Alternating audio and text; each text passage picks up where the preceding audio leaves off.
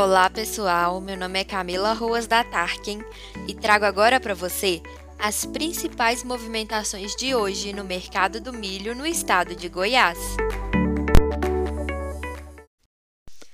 Nesse início de semana, temos visto uma queda nas cotações do milho dentro do estado. Os produtores continuam segurando o milho e focando mais na soja, hoje principalmente, que na região oeste vimos um pouco de sol e finalmente os produtores conseguiram voltar a colher a soja. Apesar dos produtores estarem mais parados, vemos o movimento de alguns compradores que já estão precisando comprar e pagando valores acima da cotação da região para atrair os produtores. Em Rio Verde, os preços continuam no valor de 88 reais. Já em Ipameri, a cotação está em torno de 88 reais, mas para produtores que podem dar um maior prazo de pagamento, temos visto negócios ocorrendo a melhores preços. Por hoje é só.